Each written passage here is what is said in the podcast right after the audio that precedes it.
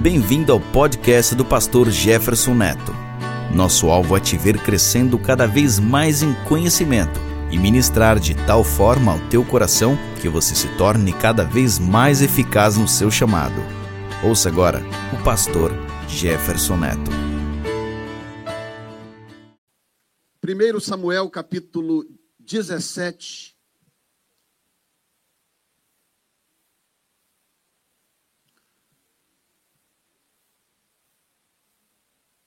Vamos ministrar a segunda mensagem desta série sobre Davi, o homem segundo o coração de Deus. 1 Samuel capítulo 17, do versículo 1 em diante, diz assim: E os filisteus ajuntaram os seus arraiais para a guerra, e congregaram-se em Sucó, que está em Judá, e acamparam-se entre Sucó e Azeca, no termo de Damim. Porém, Saul e os homens de Israel se ajuntaram e acamparam no vale do Carvalho, e ordenaram a batalha contra os filisteus. E os filisteus estavam num monte da banda da Lém, e os israelitas estavam no outro monte da banda da Quem, e o vale estava entre eles. Então saiu do arraial dos filisteus um homem guerreiro, cujo nome era Golias, de Gate, que tinha de altura seis côvados e um palmo.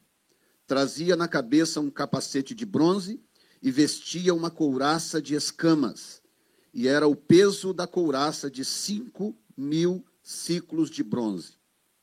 E trazia grevas de bronze por cima de seus pés e um escudo de bronze entre os seus ombros. E a haste da sua lança era como o eixo de, te de tecelão, e o ferro da sua lança de seiscentos ciclos de ferro. E diante dele ia o escudeiro. E parou e clamou às, às companhias de Israel e disse-lhes: para que saireis a ordenar a batalha? Não sou eu filisteu e vós servos de Saul? Escolhei dentre vós um homem que desça a mim. Se ele puder pelejar comigo e me ferir, seremos vossos servos. Porém, se eu o vencer e o ferir, então sereis servos, nossos servos e nos servireis. Disse mais o filisteu: Hoje desafio as companhias de Israel, dizendo: Dá-me um homem para que ambos pelejemos. Fale ao nosso coração nesta manhã, grandioso Deus. Enche as nossas almas da tua palavra, em nome de Jesus. Amém. Hoje eu quero falar um pouco sobre não se impressione com o show do inimigo. O diabo tem um jeito muito característico de trabalhar e de operar. Ele é o maior mestre do ilusionismo que já surgiu em toda a história. Ele consegue criar ilusões. Ele consegue sustentar mentiras a partir dessas ilusões. Ele consegue derrotar pessoas muitas vezes sem levá-las diretamente à guerra, por causa das suas mentiras, por causa das suas ilusões. Essa história, que é conhecida de todo mundo que já ouviu falar pelo menos do nome de Davi, sabe que Davi lutou com um gigante chamado Golias e que Davi venceu esse gigante de uma forma tremenda. Mas o que às vezes não é notado é o, o entorno dessa batalha de Davi e Golias. Golias era um gigante, não era dos maiores gigantes da sua época, ele tinha três metros e um palmo de altura, mais ou menos. Era, um, era uma boa altura, e, mas havia gigantes maiores. Havia um, um, gigante chamado Og, na época, que ele tinha que dormir numa cama de ferro, para você ter uma ideia, para suportar o seu peso, de tão grande e pesado que ele era. Mas, ah, para qualquer guerreiro que pelo menos entendia um pouco de guerra, enfrentar não apenas um homem de três metros e um palmo de altura, mas um guerreiro de três metros e um palmo de altura, um homem treinado, especialista em guerra, era realmente um, um desafio terrível, terrível, era quase que uma, uma, uma missão suicida. Agora, acontece algo interessante com Davi, o homem segundo o coração de Deus, sobre quem estamos pregando esses dias.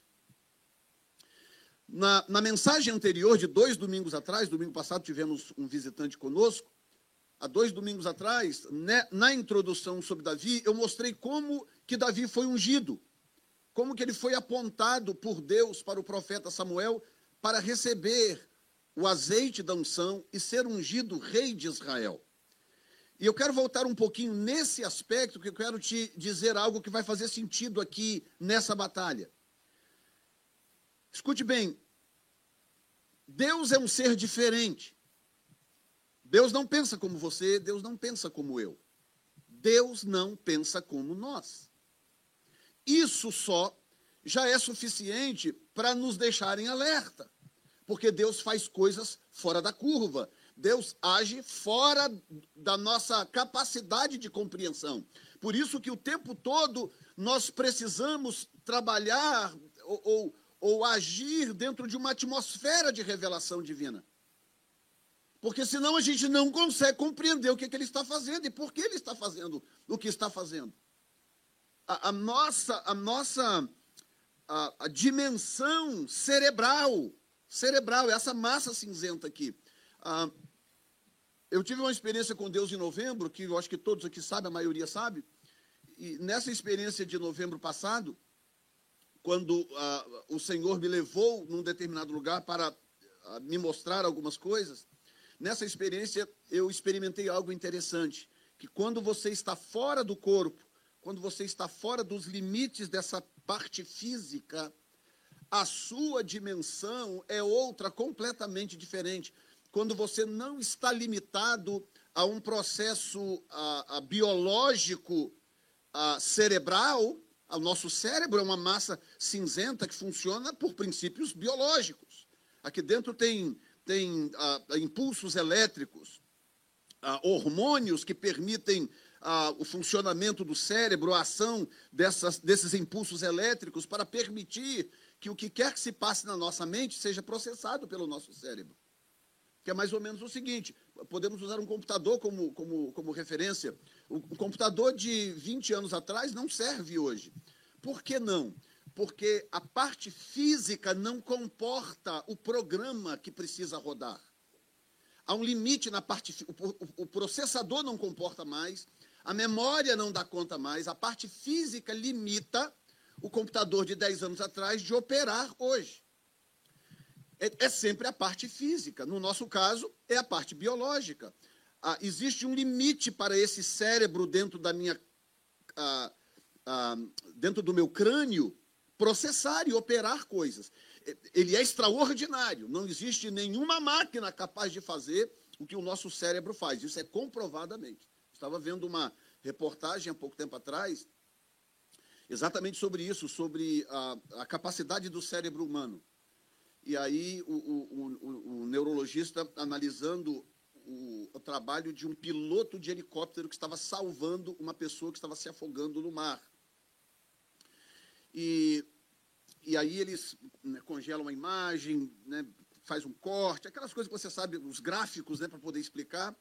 E aí o, o, neurologista dizendo o seguinte, aí o, o, o, piloto do helicóptero veio com o helicóptero, parou sobre o lugar e desceu um pouquinho, aí tinha que descer uma, uma, o, o bombeiro que estava preso numa corda, e ele tudo controlando aquilo, o botão que descia o bombeiro, o, o, o, o mangote que mantinha o helicóptero estável, descer um pouquinho o helicóptero, subir um pouquinho o helicóptero, aquilo ali em, em fração de segundos. Aí o neurologista dizendo: não tem nenhuma máquina no planeta que possa fazer o que o cérebro desse piloto está fazendo agora. Trilhões de cálculos por segundo coisa acontecendo em, em real time, em, em, fração de segundos. É, é, eu não posso subir demais, não posso descer demais, não posso descer essa corda rápida demais, eu não posso diminuir a velocidade da, da, da, das pás, das hélices. Tudo aquilo está passando em fração de segundos no cérebro de, daquele piloto. Para fazer aquilo que quando a gente vê num filme parece simples, trazer um helicóptero, né, manter o helicóptero hovering, desce a corda, o bombeiro vai lá, salva o cara, sobe a corda, sobe. Dá, parece simples mas não é. É algo altissimamente complexo para ser realizado como função cerebral. Então, ele explicando, é impossível, nenhuma máquina é capaz de fazer algo dessa natureza. Nenhuma máquina. Você vê os pilotos automáticos dos aviões mais modernos para fazer operações simples. Operações simples, às vezes dá problema. Às vezes entope um negócio, um sensor que dá problema, acabou. Né? O destino das pessoas ali dentro está comprometido. Então, o cérebro humano é realmente algo extraordinário. E é algo extraordinário porque foi Deus quem fez, amém? Deus só faz coisas extraordinárias. Mas, ainda assim, é limitado em relação ao que o mundo espiritual é. As coisas que Deus é capaz de fazer.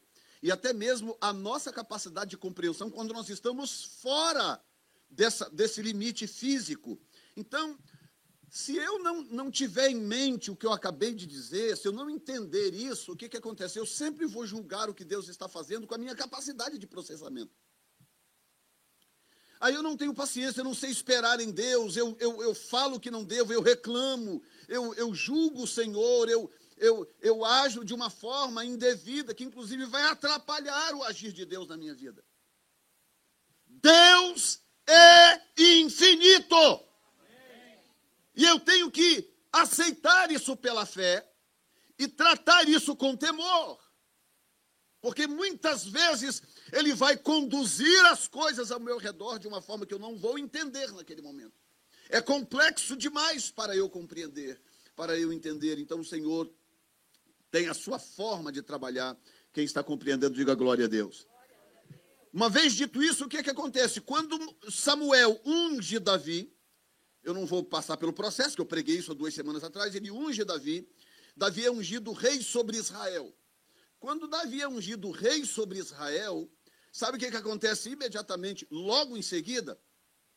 Sabe o que, que acontece? Nada! Nada!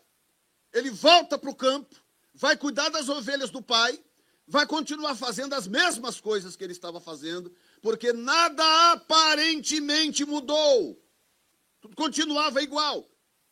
Ele fazendo o seu serviço boring, fazendo aquilo que, que aparentemente não dava ibope, não tinha beleza, não tinha projeção, lá no meio do mato, no campo, cuidando de um grupinho de ovelhas, afugentando leões e ursos para não devorarem as ovelhas. Tudo continuava normal. Mas aí o tempo foi passando, o tempo foi passando, coisas começaram a cruzar o caminho de Davi, que ele não tinha noção, ele não sabia. Hoje a gente pode olhar panoramicamente a história e falar: ah, olha, Deus fez isso por causa disso. Olha aqui, Deus estava agora preparando Davi, preparando, forjando Davi é a palavra melhor a ser usada aqui, forjando Davi para o trono. Ouça aqui o que eu vou dizer.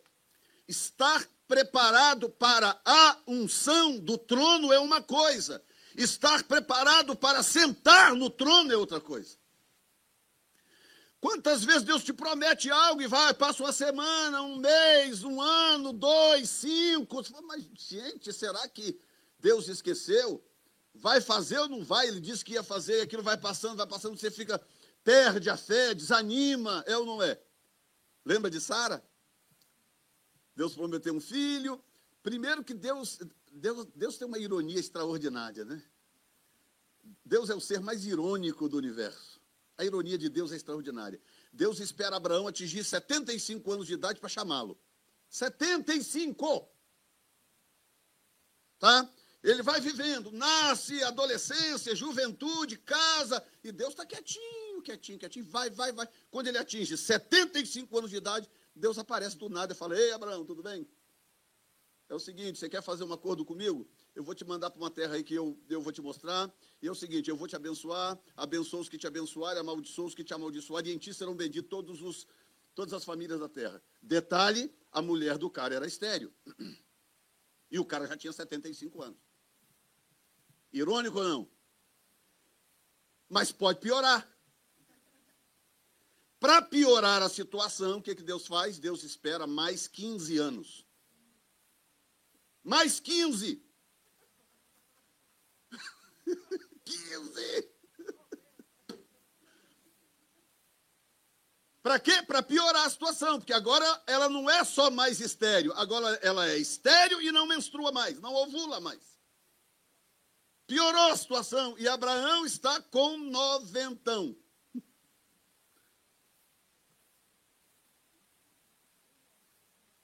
Estão entendendo, gente? Deus espera tudo isso. Aí quando já está lá para lá de Bagdá o casal, aparecem três anjos na tenda de Abraão. Era em forma humana, como o texto descreve, eles eram claramente aparecer em forma humana. E aí aparece lá, um deles, inclusive, ao que tudo indica, era o próprio Senhor Jesus. Aparece para Abraão, e aí, Abraão, tudo bem? Tudo bem. O que vocês estão fazendo por aqui? Não, não, vou dar um pulinho ali em Sodoma, resolver um negócio. Ah, é, o que está acontecendo lá? Não, a, a, maldade da cidade chegou até nós, nós vamos lá dar uma. Nós vamos, nós vamos destruir uns negócios ali em Sodoma. Ah, é verdade, é. Aí chega, senta, fala, e aí, como é que tá aí? Como é que tá aí as coisas? Como é que estão as coisas? Tudo bem, tudo bem? E aí os filhos? Não, não temos filhos. Ah, vocês não têm filho? Não, não. Mas daqui a um ano, Sara vai estar segurando no colo o seu próprio filho. Ela estava lá dentro da tenda com um noventão, com 80, na verdade, Abrão com 90, lá dentro da tenda, e ela. Ela pensou, esse cara não sabe o que está falando. Ela falou assim: por que você está rindo aí, Sara? Porque você riu, o nome dele será Isaac. Que é sorriso, né? Isaac significa sorriso. Então, cuidado, o jeito que você age pode se tornar o nome do seu filho. e aí, olha, vai se chamar Isaac. Não, mas não é possível, é possível sim e tal. E aí o povo, você sabe da história toda, ele vai, o senhor vai para Sodoma e faz um julgamento lá. Daí a um ano, está Isaac com, com o menino lá. Está tá Sara com o menino, com Isaac. Ou seja, essa ironia, porque ironia aqui não é, um, não é uma acusação a Deus, não é algo pejorativo, né? Ironia é uma, é uma linguagem, é, um, é, é, é uma linguagem falada ou uma linguagem comportamental para passar uma determinada mensagem, né? E, e, então essa ironia de Deus acende em nós uma alerta de que nós temos que ter cuidado com a forma como nós lidamos com Deus. Deus pega Davi, ele é ungido rei, a vida continua igualzinho, do mesmo jeito, tudo dentro da rotina. Mas aí começam a acontecer algumas uns flashes, uns acontecimentos pontuais começam a acontecer na vida de Davi. Começa com que até então ele cuidava das ovelhas, estava tudo normal. De repente, agora, depois de ungido, aparece lá um leão para devorar as ovelhas. Davi fala: Não, as minhas ovelhas não, de jeito nenhum. E, e, e, a Bíblia diz que ele pegou o leão pela barba. Alguém que tem coragem, eu te levo lá na África. De pegar um leão pela barba? Eu tenho se tiver acabado de nascer, né? e aí aparece um leão. Davi vai lá e mata o leão.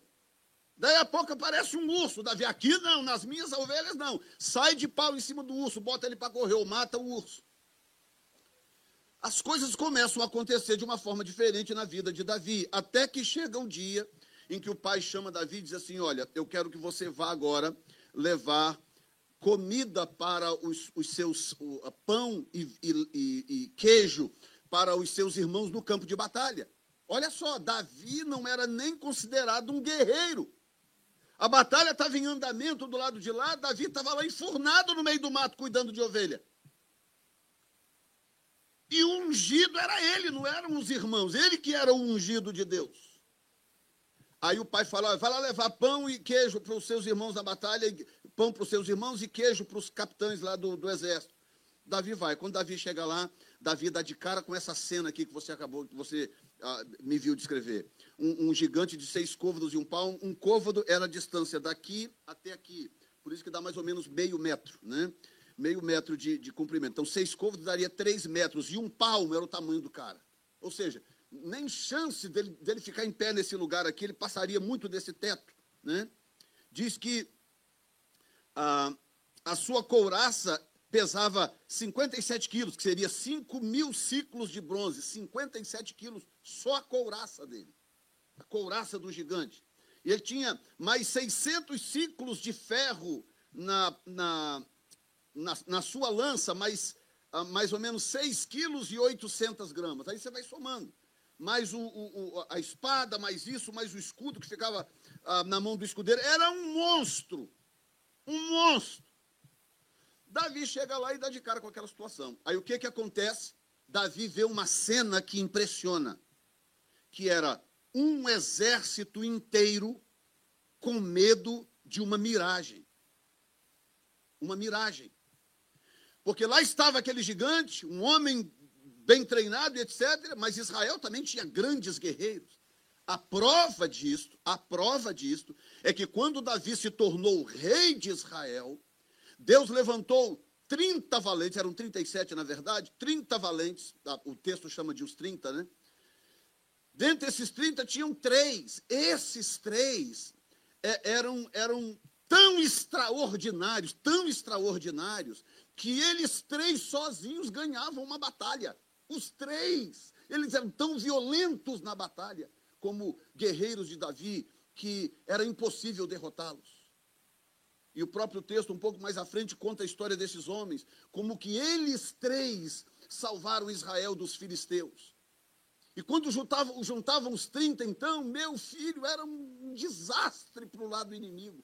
Ou seja, esses homens estavam dentro de Israel, eles eram guerreiros de Israel, mas sob o comando da covardia de Saul, eles estavam desaparecidos no meio da multidão, escondidos atrás de pedras, de arbustos, com medo de uma miragem que Satanás havia colocado lá para lançar medo no coração do povo de Deus.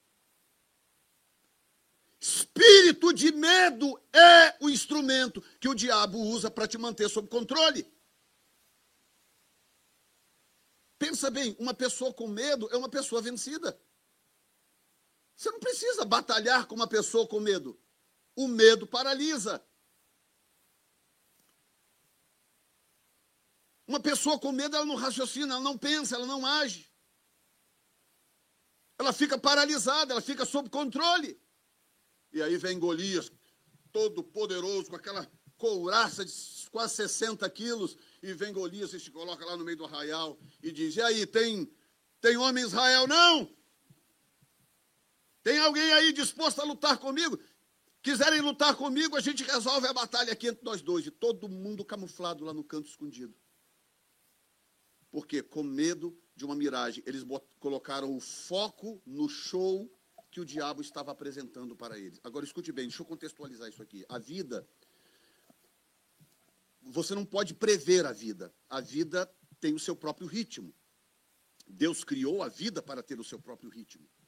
A vida funciona baseada na lei da, da, da, da, da semente e da colheita. Né?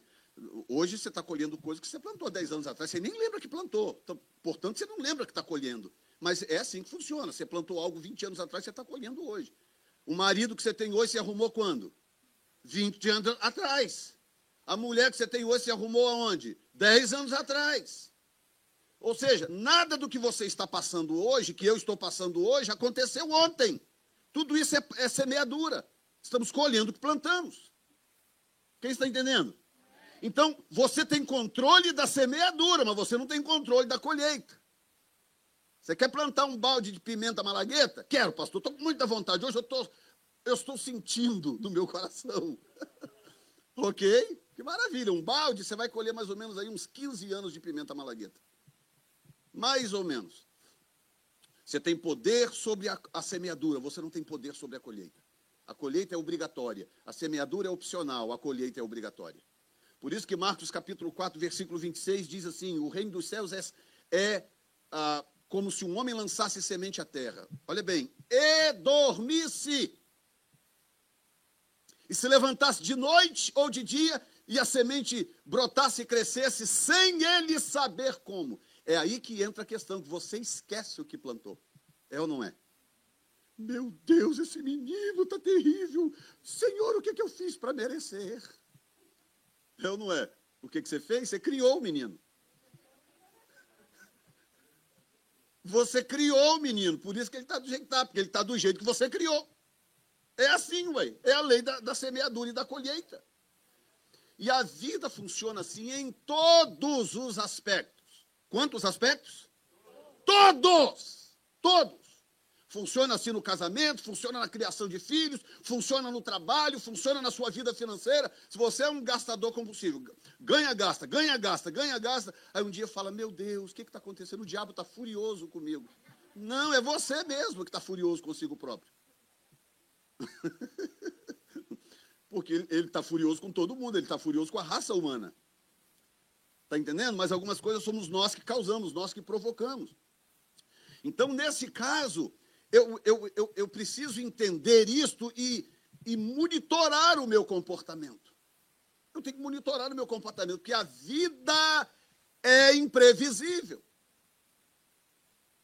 Aí o que, que o diabo faz? O diabo usa cenas como essa para. Na verdade, não é nem para testar, quem testa é Deus. O diabo faz isso é para te amedrontar.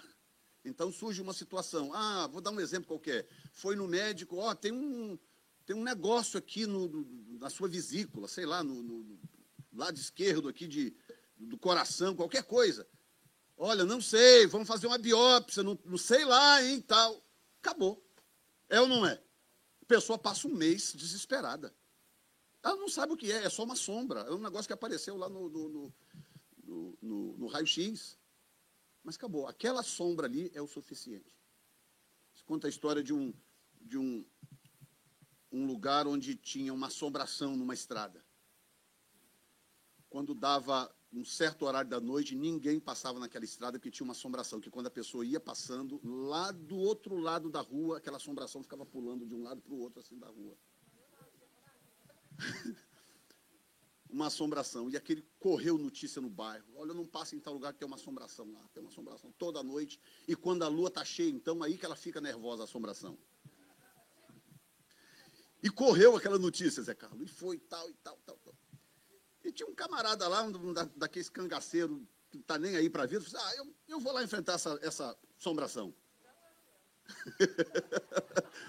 eu vou lá resolver esse problema e enfrentar essa assombração. Pegou, botou um facão na cintura e esperou a, a lua cheia, esperou da meia-noite, botou o facão na cintura e foi. E ficou todo mundo lá no, no vilarejo falando: Meu Deus do céu, e agora? Como é que vai ser esse negócio? Aí o cara vai, quando ele chega lá, ele olha assim, tá aquele negócio lá, de repente pula para um lado. Aí passa um pouquinho, pula para o outro. E ele olhou, olhou, arrancou do facão, foi andando, foi andando, foi andando, foi andando. Quando chegou lá perto, o que que era? Era uma bananeira e uma das folhas da bananeira estava meia quebrada. Quando o vento soprava, ela virava para um lado. Quando soprava, virava para o outro. Ele foi lá, cortou a folha da bananeira, picou, botou tudo no saquinho, voltou no vilarejo e falou: acabei com a assombração, hein? Pode ficar tranquilo, matei a assombração. É mesmo? O que, que era? Era isso aqui, ó. Aí pegou e jogou no chão, aquele monte de, de, de picado de folha de bananeira. Falei assim, vocês, tudo medroso, vocês estão aí, sei lá quanto tempo com medo desse negócio. Porque é, é, é a forma como o diabo trabalha. Escute bem, ouça as minhas palavras. Toda vez que acontecer algo, daquela que faz palpitar o coração, daquela que faz, que te causa ansiedade, meu Deus, será? Pare, respire fundo e lembre-se desta mensagem.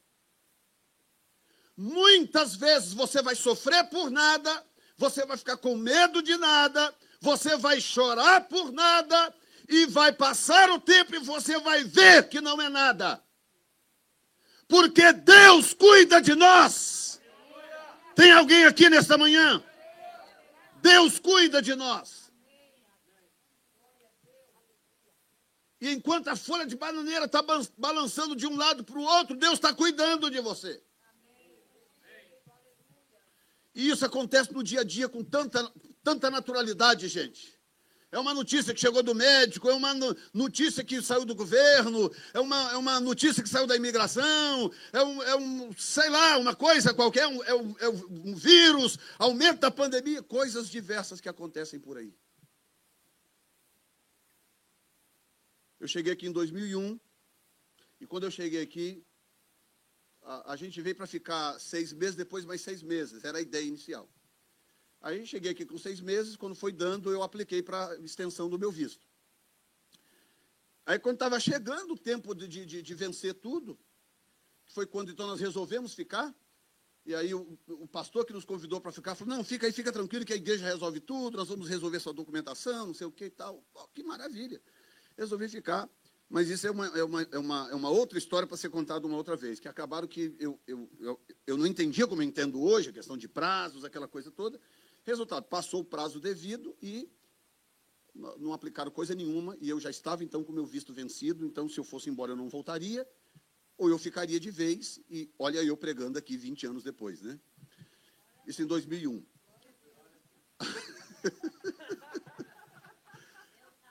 Mas, mas aí viraram para mim e falaram assim: ó, não viaje de avião. Não faça isso. Porque eles, eles pegam você, arrancam o seu fígado, eles cortam o seu coração, cortam as suas mãos e os seus pés. Cuidado, não viaje de avião, hein? Eu virei para a Zanda e falei assim: olha, quem foi que trouxe a gente para cá? Foi Deus. Foi Deus? Foi. Se foi Deus, por que, que eu vou viver com medo? Ele que se vire para resolver o problema depois. Eu não pedi para vir para cá, foi ele que me trouxe. Se aprove a ele que a coisa acontecesse do jeito que está acontecendo, é outra história. Mas foi ele que trouxe? Foi. Então, eu vou viver a minha vida normal. E viajava para todo quanto é canto que você imaginar. Fui para o Havaí, para você ter uma ideia. Que é a viagem mais próxima de uma viagem internacional aqui nos Estados Unidos. Para o Havaí. São, são ah, ah, sete horas de viagem de avião. Viajei muitas vezes. Aí um dia, escuta essa, um dia eu estou indo para a Califórnia, para um evento na Califórnia. E era um evento onde eu ia pregar numa igreja americana e, e, e que tinha a ver sobre um, uma campanha contra o satanismo, uma, era, uma, era uma, um evento sobre libertação. E, e, eu, amigo de um pastor, um ex-satanista, um pastor americano chamado uh, Henry Loas, e aí então ele me convidou para ser um desses preletores uh, lá na Califórnia. E aí eu fui. Fui numa boa. Quando eu cheguei na Califórnia, fiquei três dias lá.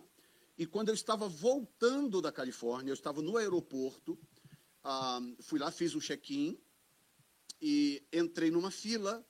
E quando eu entrei numa fila, eu estou vendo na frente lá um cara me olhando assim, me olhando, me olhando, me olhando, e eu estou quieto ali na minha fila, quietinho. E aí, quando chegou num certo ponto, o cara fez assim. Aí eu saí da fila, fui. Ele foi e me colocou dentro de um. Sabe esses cercadinhos que faz com aqueles negócios, aquelas, aquelas fitas que puxa assim? Ele foi, assim, bem, bem à, à vista de todo mundo, me colocou num lugar aqui, fez um cercadinho assim, e falou assim: fica aqui. Eu falei: ok, fiquei ali. Passou um, um tempo, aí vem ele e um outro, um, um, oficiais do aeroporto. Pegou e falou assim: o que, que você tem nessa pasta aí? Eu falei, abre a pasta e olhe. Abre a pasta então. Abri a pasta, entreguei para eles. Pode olhar, fica à vontade. Aí pegaram, olharam, reviraram a minha pasta e tal, aquela coisa toda. Checaram tudo, entornaram as coisas no chão assim. Aí virou para mim e falou assim: Você está vindo de onde? Eu falei: Isso aí é problema meu, não é problema seu. Eu sou livre para ir e vir aqui nessa nação. Ainda brinquei e falei assim: porventura eu estou na Alemanha nazista? Aí dei aquele sorrisinho assim, né? Tipo, isso aqui é a Alemanha nazista ou ainda é os Estados Unidos da América? Aí ele falou assim: não, estou perguntando porque tem, tem uma, uma, denúncia aí e você, você ah, se encaixa no profile. Eu falei: pois está aí o meu documento, tá aí a minha pasta, faz o levantamento da minha vida, faz o que você tem que fazer. Mas eu não sou obrigado a dizer para você de onde eu estou vindo e para onde eu estou indo. Aí o que, que aconteceu? Quando ele me colocou naquele quadradinho, naquele quadradinho que eu estou ali esperando, antes dele vir com lá com, com as pessoas, com a outra pessoa que ele chamou, o que, que acontece? Rapaz, que complicação, hein? Puxa. Cadê a Sandra, meu Deus? Aí quando eu estou naquele quadradinho ali, que eu fiquei ali uns 15 minutos mais ou menos, começou a passar pela minha mente o seguinte: agora você vai ver o que é bom para tosse. Você não devia estar tá viajando, passando pelos aeroportos da vida, viajando para lá e para cá, se você não tem a documentação toda que você precisa. Agora você vai ver o que é bom para tosse. Está vendo o que a imprudência faz? E aquilo começou a passar pela minha mente, eu em pé ali pensando, Senhor, será? e eu comecei a pensar aquela coisa. De repente eu parei assim, falei, espera um pouquinho. Foi Deus que me trouxe para esse país, gente. Deus me plantou aqui, eu estou aqui debaixo de um mandato divino. Se tiver chegado a hora de voltar para o Brasil, é porque é a hora de voltar para o Brasil. E aí eu comecei a, a ressignificar aquilo. Falei, não, De jeito nenhum, não. Isso aqui, Deus está no controle disso aqui. E aí vem então a história que eu te contei. Não sei que lá, de onde você está indo? Vindo, para onde você está indo? E tal. E eu firme, firme, respondendo firme e tal. Aí ele aí eu virei para ele e falei assim: Ei, você vai fazer alguma coisa mais ou estou liberado que eu vou perder o meu voo? Se eu perder o meu voo, você vai pagar o meu voo? Aí ele virou para o cara do lado, pegou e falou assim: O que, que você acha? Aí o cara falou assim: é, não vi nada, não tem nada na bolsa dele, não tem nada, não sei o que lá. Então, só. Ok, então você está liberado. A gente, mas nisso estava o pessoal todo em volta, olhando, tipo, será que é um terrorista?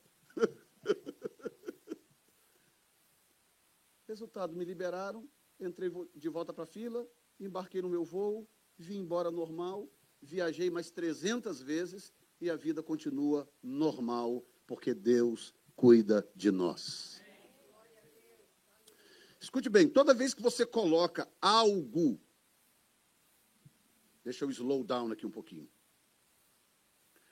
Toda vez que você coloca algo como mais importante do que Deus na sua vida, a partir desse momento você está suscetível ao medo. O que é mais importante para você, Deus ou ficar nos Estados Unidos? Você falou com uma dúvida agora tremenda. O que é mais importante, Deus ou ficar nos Estados Unidos? Se Deus for mais importante do que isso, o diabo não vai conseguir usar essa situação de ficar ou não ficar nos Estados Unidos como um controle de medo contra você. O que é mais importante, Deus ou uma lei de imigração? O que é mais importante, Deus ou vírus? O que é mais importante, Deus ou dinheiro? Então, quando você entende isso e surge uma situação, você para e fala: Ê, comigo não cola, não, bicho. Não adianta. Eu creio no Senhor, a minha vida está sob o controle de Deus. E se a minha vida está sob o controle de Deus, não adianta tentar, porque eu não vou me demover da minha condição. Olha se não foi isso que aconteceu com Davi. Lembra que hoje eu não estou falando sobre a batalha de Davi e Golias, vou falar disso na próxima. Hoje eu estou falando sobre essa tendência diabólica de montar um show para poder te levar no bico. Aí Davi chegou, daquele alvoroço, o pessoal tudo escondido atrás das pedras, e atrás das moitas, aquela coisa. Aí Davi chegou, falou, Ei, pessoal, o que está acontecendo? Baixa, baixa. Você está doido? Não fala nada, rapaz. Aí Davi falou, o que está acontecendo aqui, gente? Aí Davi vê lá os irmãos. Lembra do Eliabe? Aquele que Samuel quase ungiu? o bonitão? Quase ungiu fora da hora? Que Deus falou, é, é, é. Não é esse não. Esse estava lá também atrás da pedra escondido. Aí os outros, Abinadab, Samar, os três estavam no exército. Aí chegou, ô Eliabe, o que está acontecendo aí? Fica quieto, rapaz. E aí o Eliabe brigou com Davi. Falou, o que, que você está fazendo aqui? Eu sei que você veio aqui para espionar a guerra. Porque já estavam mordidos, porque eles sabiam que Davi tinha sido ungido para ser rei de Israel. Aí Davi não estava entendendo o que está acontecendo. Aí Davi olha no vale, está lá aquele poste de três metros e um palmo de altura. Ei, tem homem aí não? Tem guerreiro em Israel não? E tá que grita, grita. Davi olhou assim. Aí Davi olhou, ao invés de Davi botar o foco no show, o foco de Davi estava em Deus. Davi olhou e falou assim: Mas porque eu não estou entendendo. Quem é esse incircunciso? Filisteu? Ousado bastante para desafiar o exército do Deus vivo. Olha o foco do cara. Olha o foco. Quem é esse, esse incircunciso? Esse ímpio? Para desafiar o exército do Deus vivo? Não, deixa eu conversar com o rei. Dá para falar com o rei?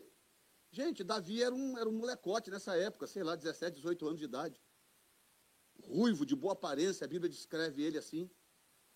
Aí Davi vai lá, o, o, o, majestade, tem um menino aí que quer falar com o senhor. Aí, pois não, entra. Olha, eu, eu sou da família de Jessé, eu queria saber se eu posso lá enfrentar esse gigante. Aí Saul olhou e falou assim: o quê? O quê? O que, que acontece? A nossa fé, se a sua fé estiver no lugar certo, se a sua fé estiver operante da forma correta, isso pode inicialmente provocar nas pessoas desconfiança e até risos. Mas isso só até Deus cumprir a promessa. Quando a promessa é cumprida, meu filho, os risos cessam, as ironias desaparecem, porque todos vão olhar e falar: ei, ei, ei espera um pouquinho, o que está acontecendo ali? Porque a sua fé produziu fruto. Há um momento solitário da fé. Oh, santo. E tudo que você precisa é aguentar aquele momento solitário da fé.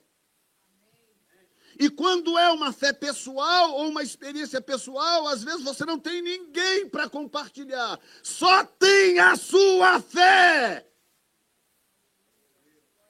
Aí vão te chamar de maluco, vão te chamar disso ou daquilo, porque ninguém está entendendo aquele seu momento solitário. Mas isso é só até a sua fé gerar fruto. Quando a sua fé gera fruto, Aí as pessoas em volta vão parar e falar: ah, é, rerouting, repensando. Tem alguém ouvindo nesta manhã? Você está entendendo o que, é que o Espírito Santo está nos falando nesta manhã? Porque há coisas tão belas de Deus prometidas para as nossas vidas, tão maravilhosas, que não poderão acontecer sem fé, porque sem fé é impossível agradar a Deus. Impossível. E não importa o show que o diabo monte, se a sua fé estiver em Deus, se você já amadureceu a ponto de, de transformar a sua fé em atitudes práticas, não importa o show do diabo, não importa, você está firmado na, nas promessas e na palavra. Você está firmado, olha o que, que eu acabei de ler para você que agora na oferta. Honra o Senhor com as tuas primícias de toda a tua renda, com o teu celeiro e as primícias de toda a tua renda. E se encherão. O texto não diz, talvez vai encher, não sei, pode ser que encha. Não, se encherão. Acabei de contar para vocês a história do, do, do, do casal. Em, em, dezembro, Deus desafiou eles, deram uma oferta de primícia referente ao desafio de Deus. Não é o valor que importa. Deus desafiou, eles acreditaram. Dois meses depois, Deus deu para eles uma casa de 360 mil dólares. E aí eu poderia seguir aqui contando histórias de, de, de vocês mesmos, das próprias famílias. Como que Deus tem abençoado as famílias. Porque uma vez que você anda em, em retidão aos princípios de Deus, e nós estamos vivendo uma época em que os princípios de Deus estão sendo desafiados. Essa é a época do mimimi, né? É a época do politicamente correto. É a época do mimimi. Eu até postei esses dias no, Instagram. Ah, pessoas há, há 30 anos atrás, eu gosto de maçã. Ah, que bom, eu gosto de pera. Ah, legal. Pessoas hoje, eu gosto de maçã. Não, eu gosto de pera. Ah, eu gosto de maçã. Por quê? Você odeia pera? Não, eu só gosto mais de maçã. Seu perofóbico. É, é a geração do mimimi. Mas é nessa geração que você prova que você acredita nos princípios divinos. Você prova que quando você olha para a palavra de Deus, não é um livro arcaico, como alguns estão dizendo por aí. Um livro ultrapassado que precisa ser reeditado. Não, é a palavra de Deus imutável. Essa palavra nunca muda. Aplique ela, que ela funciona. Digam graças a Deus. Aí meu filho Davi olhou lá e falou, não, deixa comigo. Aí Saul falou, então tenta essa, essa armadura aqui. A armadura do próprio Saul, que era o cara mais alto de Israel. Quem devia estar lá enfrentando Golias era Saul. O que prova que, que, que você vence batalhas não pela sua força, não pela força do seu braço. Você vence batalhas porque o Senhor é contigo. Amém? Aí Davi ainda tentou lá por educação, deixa eu tentar aqui tentou. Ah, o, o, Saúl, desculpa, isso aqui não, não vai não. Deixa eu ir do meu jeito, do jeito que eu estou acostumado a lidar, assim como o Senhor tem me dado vitória, me livrou de um leão, de um urso, deixa comigo. Foi lá, pegou cinco pedrinhas do ribeiro, botou no alforje com a fundazinha na mão, desceu e foi lá, olhou para o gigante, o gigante olhando para ele assim, ó. Falou assim, eu sou algum cão para você vir a mim com paus e pedras? A arrogância do diabo, né? Davi levantou a cabecinha e falou assim, hoje mesmo eu vou cortar a tua cabeça e vou dar para as aves do, as aves do campo aí. Convicto, diga comigo a palavra convicção. Olhem para mim aqui. Diga convicção. Você tem convicção em quê? Quais são as suas convicções? Elas vão aparecer na hora do aperto, gente. Ou desaparecer, se elas não forem convicções. Na hora do aperto, ela desaparece. Você não tem certeza de nada. Basta mudar o vento que você se apavora. Não, convicção é algo que permanece com o vento soprando de qualquer lado que seja. A convicção permanece. Davi falou: Ei, pode, faz, eu vou cortar sua cabeça hoje ainda.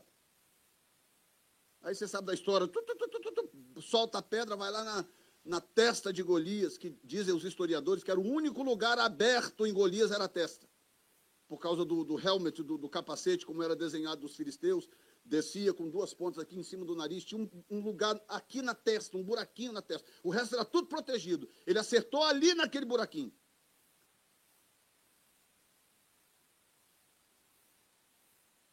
E tem um especialista em funda americano, que é, é um vídeo que tem também, você pode procurar depois, ele mostrando o quão preciso um atirador de funda pode ser. Aí ele, ele pega, tá lá no vídeo, você pode olhar, ele pega um tipo um limão, coloca lá longe. Quando eu digo longe, é para lá da mesa do café. Um limão na ponta de um, de um galho. E daqui ele tum, tum, tum, tum, acerta o limão. Mostrando que o que Davi fez era realmente possível. Era possível. Ele era destro naquilo. E além do mais, ele estava cheio de confiança, cheio de convicção. Como que Deus pode fazer uma promessa hoje e, e você morrer amanhã do nada? Como que Deus, Deus pode dizer algo hoje para você e, e amanhã esquecer? Deus não é assim. Deus não é homem para que minta. Digam graças a Deus. Coloque-se de pé neste momento.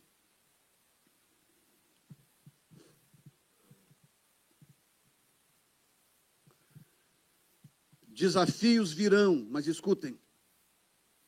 Desafios virão. Mas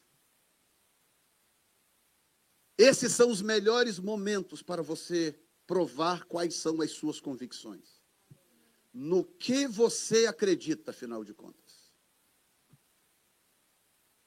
Quais são as suas convicções?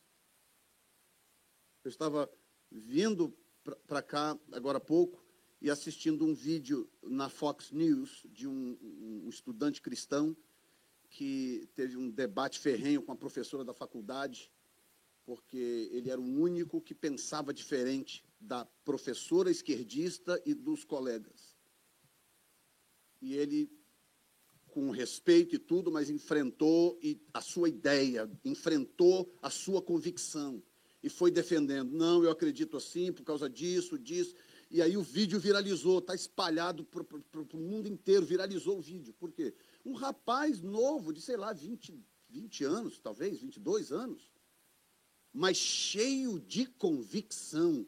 Ele não, sabe, não, eu estou aqui na minoria, ela é a professora, eu estou no ambiente. Não, ele foi firme, não, eu creio assim, é assado, isso aqui eu discordo, isso. E ela foi ficando nervosa, ele foi falando, falando, falando, e, e aquilo estava sendo gravado, que era via Zoom, e aí aquilo viralizou, espalhou pelo mundo inteiro. Olha que ponto chegamos. Nós chegamos ao ponto de defender a sua convicção é motivo para viralizar um vídeo. Por quê? Porque isso está raro. Isso está cada vez mais raro. As pessoas não têm mais convicção e quando tem, tem medo de defendê-las. Mas nesta manhã o Senhor nos diz: renove a tua fé Fortaleça as tuas convicções. Não se esqueça que não há outro senão Jesus. Pedro disse em alto e bom som no capítulo 4 de Atos, ele disse: em, em nenhum outro nome foi dado entre os homens pelo qual importa que sejamos salvos. O único nome é o nome de Jesus, Yeshua Hamashiach, Jesus o Messias. Portanto, não caia nas tramas do diabo, não caia nas ilusões, não caia nos shows, não caia nos ilusionismos. Deus está cuidando de você. Deus não se esqueceu. Ele continua no trono, ele continua sendo Deus. Ele tem o controle de todas as coisas. O diabo foge quando ele aparece, porque ele é luz. Ele não se esqueceu de você. Feche os seus olhos. Nesta manhã, vamos ter um momento na presença de Deus antes de terminarmos. Já que você foi abençoado por este podcast, compartilhe com alguém que também precise de uma palavra de encorajamento. Deus te abençoe.